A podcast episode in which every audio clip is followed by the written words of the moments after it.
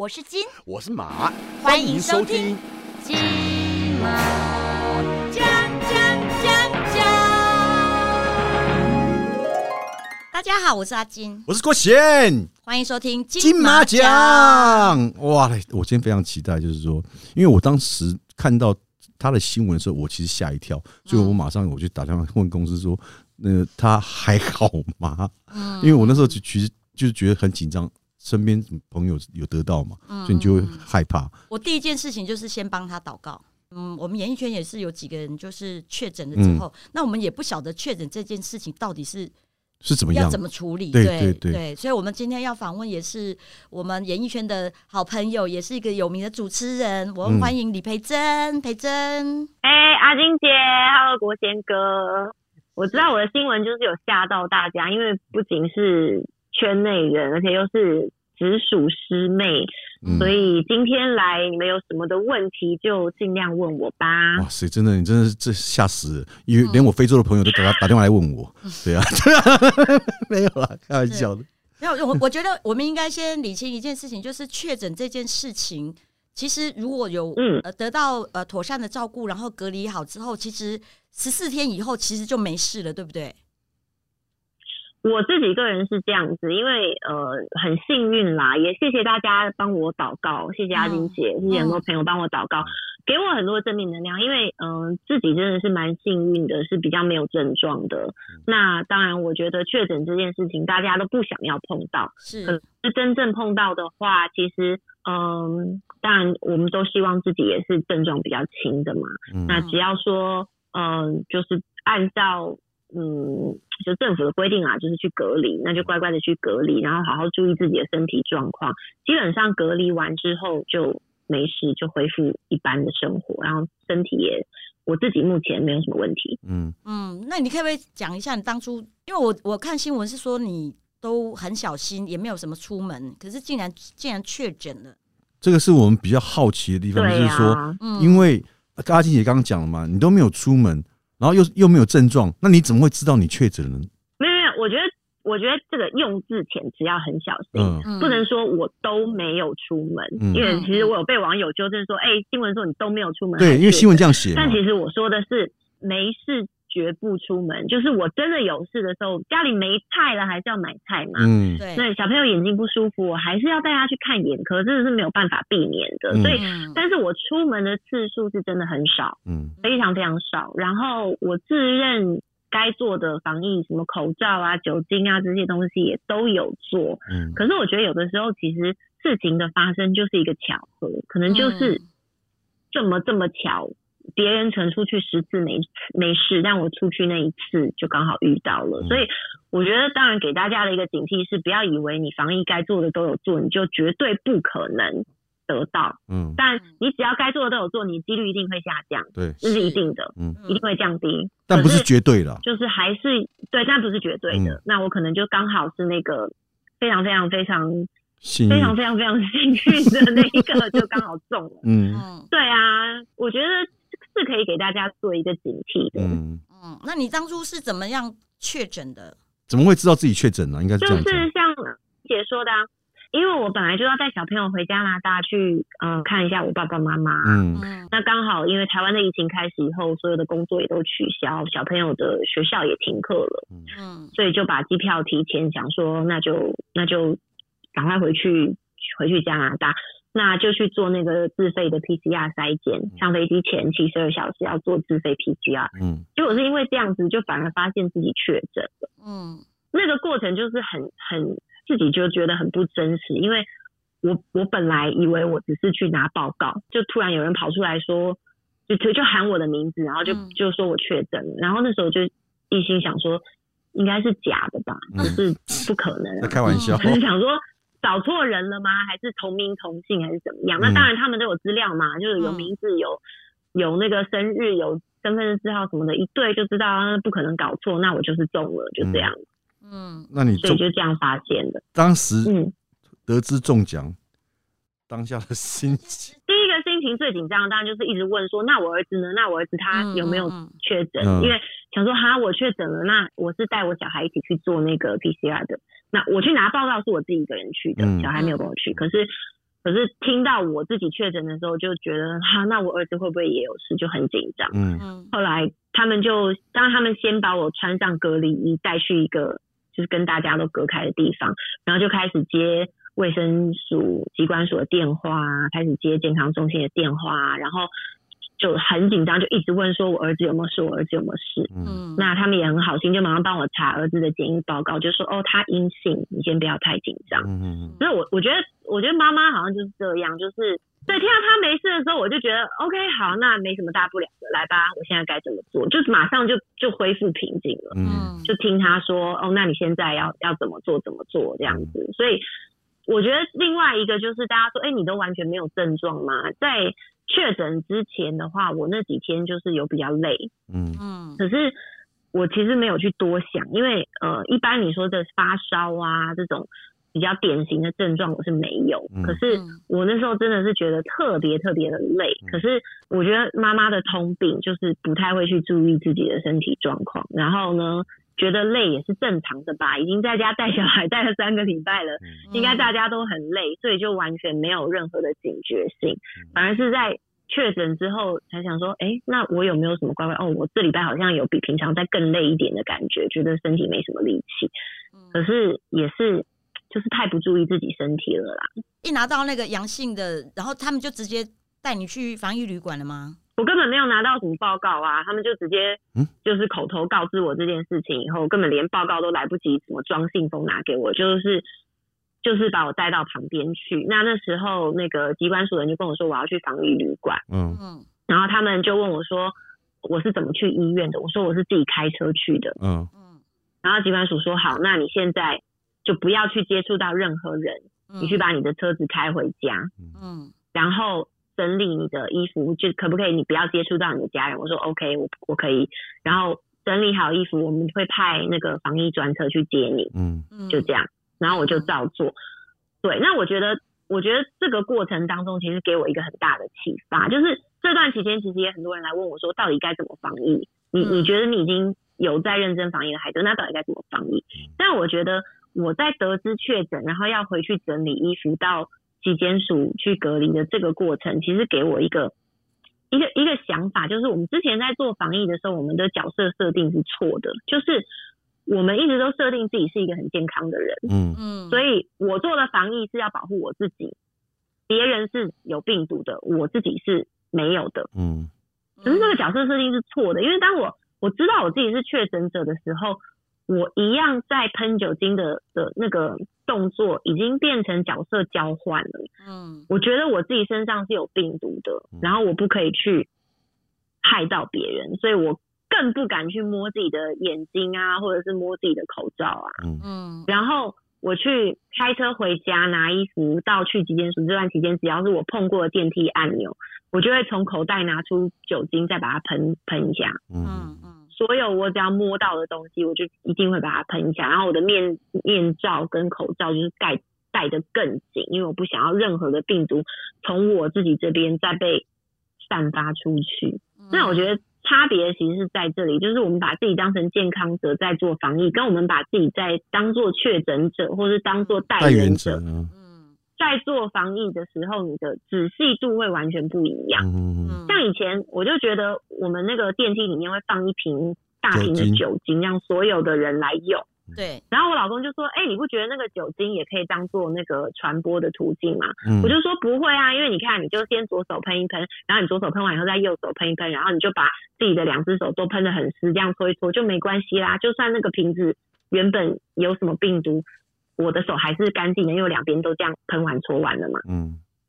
可是当我角色换过来，觉得我是代言者的时候，我就发现这是很有问题，因为我把它拿过来，左手喷一喷，右手喷一喷，我两只手都干净了，可是那个酒精瓶变脏了，因 为酒精瓶被我摸过了，没错，我没办法用那瓶酒精再去喷他自己那瓶酒精吧，嗯对，嗯。不可能嘛，所以嗯。这件事情就会变成啊，我不能去拿那瓶酒精。因为我拿过了以后，有可能会害到后面十个拿那瓶酒精的人，嗯嗯嗯，所以我就一定是口袋里面放一瓶我自己的酒精，然后去喷所有我有可能接触过的表面积，把自己当成确诊者以后的那个一样是做喷酒精这件事情，可是细致度就完全不一样了。嗯所以我现在就会觉得一定要把自己当确诊者，或是当带源者来防疫。那你在当下在医院被告知确诊的时候，那医院他有提供，比如说隔离衣跟手套给你，让让你去开车吗？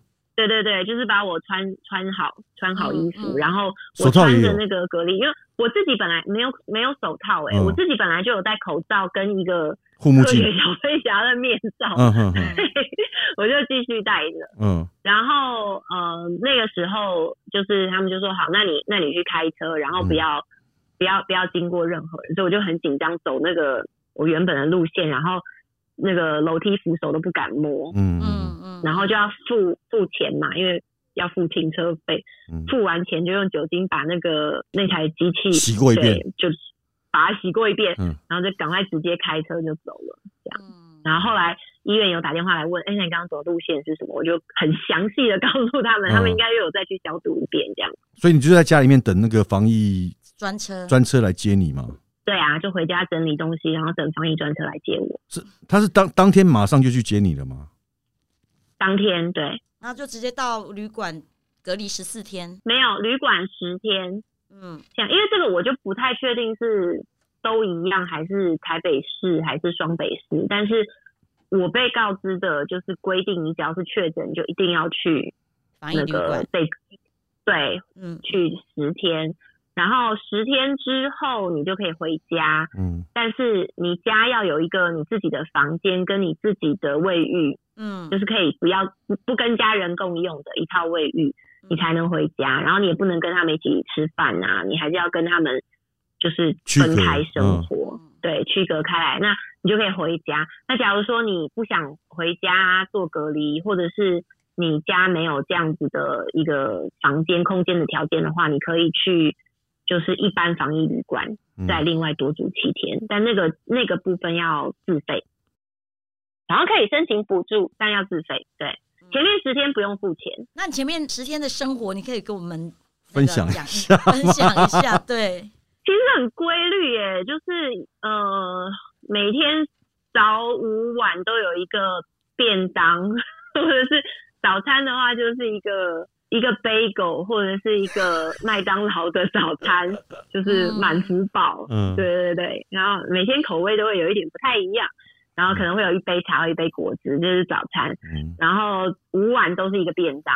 早上差不多七八点的时候，他们就会开始广播，然后他就会说：“呃各位住客，我们现在开始发送早餐。”意思他就会说：“你们留在房间里，不要出来。”他们不想被被我们就是 他们在发早餐的时候，我们突然开门吓到他们这样子，然后现在都别都不可以开门哦，这样。嗯嗯然后发好早餐的时候会跟我们说，现在早餐已经在门口了，你们可以去拿，我们就拿。然后一天三次他们会提醒我们量体温跟血氧。嗯嗯，然后我们就要回报体温、血氧，自己量然就对了。后对自己量。我们到的时候，他们就有发血氧机跟体温计给我们，就自己量。嗯然后每天除了这些例行广播之外，还有广播提醒大家千万不要不小心把门锁起来，因为饭店不是都会有一个防盗锁吗？一个链条或者是一个翻过来的那种锁。那他希望你不要锁，因为万一你真的需要帮忙帮助的时候，那个医护人员会进不来。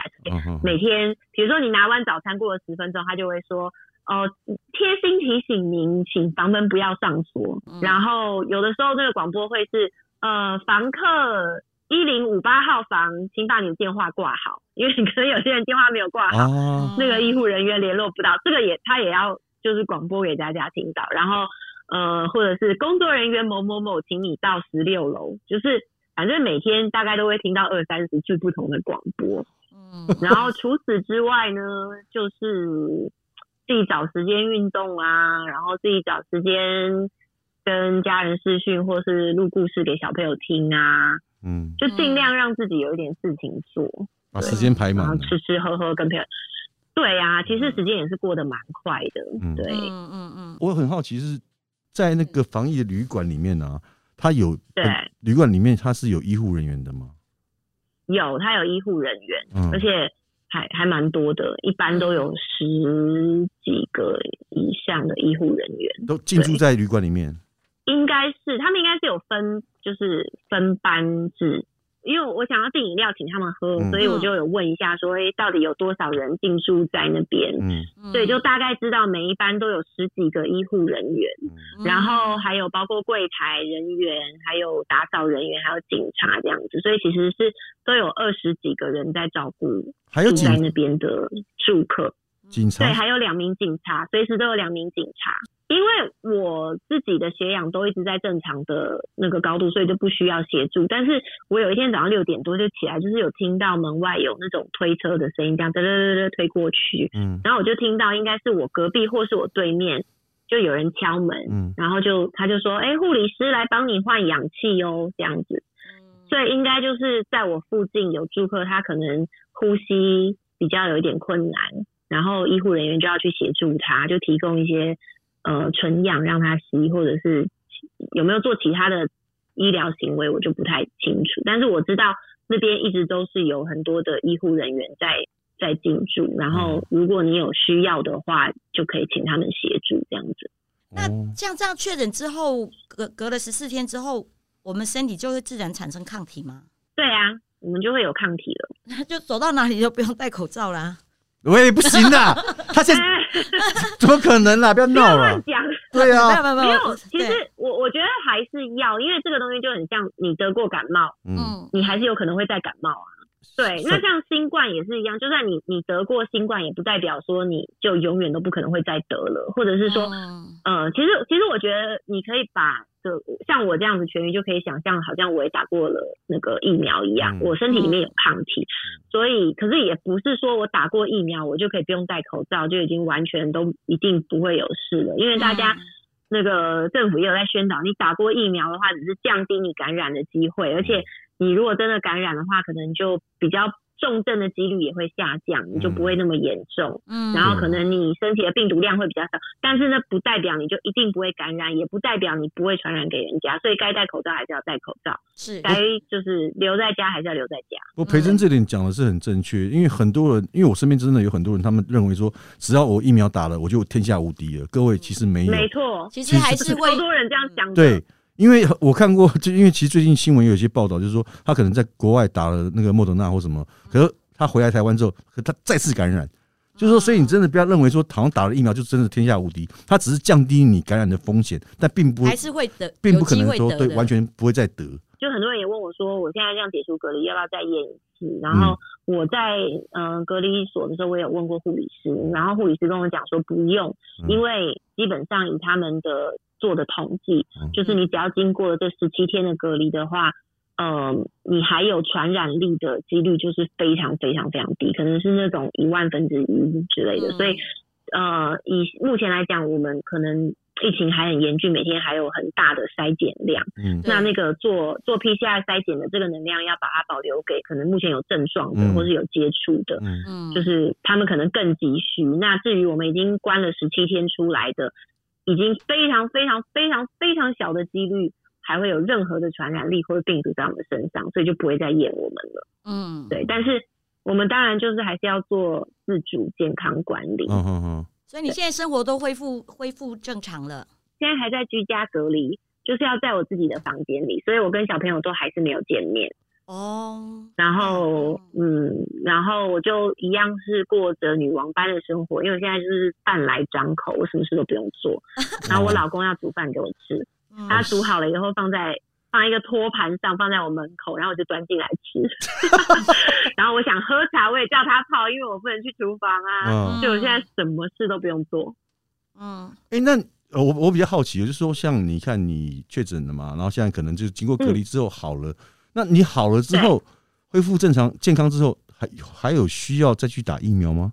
基本上嗯等到轮到我打的时候，我想我应该还是会去打吧。嗯嗯那时候我也有跟护理师问这个问题，我就说我现在是不是有抗体，不用去打疫苗了？对啊然后他就说没有啦，就是有的打你还是可以去打啊、嗯疫苗，还有是得打有帮助的。我就说，但我已经有抗体啦，我嗯是可以先让别人打嘛，反正我现在已经有保护力了，我就礼让。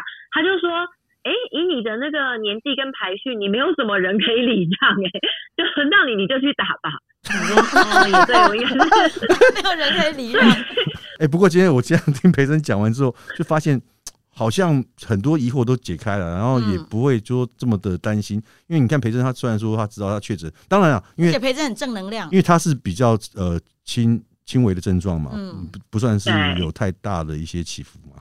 嗯嗯，对啊。嗯。嗯，但是我觉得真的很感谢。你的心情上面感觉就是维持的非常好、欸，今天非常谢谢培珍呢接受我们的访问啊，然后而且我觉得你是一个非常正能量，正能，量。对对嗯，对对，让我们听了，我其实觉得比较，至少我觉得觉觉得，哎，我嗯们，就是做好防疫的所有的措施，就你该做好的该做好的准，备，都还是要先去提提前做好了。嗯。那那你真真的有时候你真的是就像培珍这样子，有时候你看不要有侥幸的心态，哪怕那一次一次可能就中了，是，对不对？对，我觉得真的是我，我希望我跟大家分享我的经验，嗯是让大家不要那么害怕，嗯但是嗯也绝对不要因为觉得哦，那反正他也得了，他也没怎样，就嗯觉得好像比较没关系。真的不是，我是很嗯幸运的，没有什么严重的症状，然后可以可以这样跟大家分享。可是也有很多人得了就嗯没有这么幸嗯运，就是很严嗯重。嗯那所以我觉得一定要非常非常的小心，嗯。然后不能因为我们已经关了这么久，就觉得呃松懈很烦，很想要出门。对，真的是不要松懈，是的。呃，不要紧张，但也不要松懈。对，好的，好的，今天非常谢谢培珍，希望你赶快那个可以出关，早日出关，可以跟小孩子一起共乐啊！可以抱抱小孩了。谢谢，谢谢谢谢培珍跟我们分享那么多。今天谢谢你哦，，OK，好下次拜拜下次见好喽拜拜。拜拜。我是金我是马。金马奖。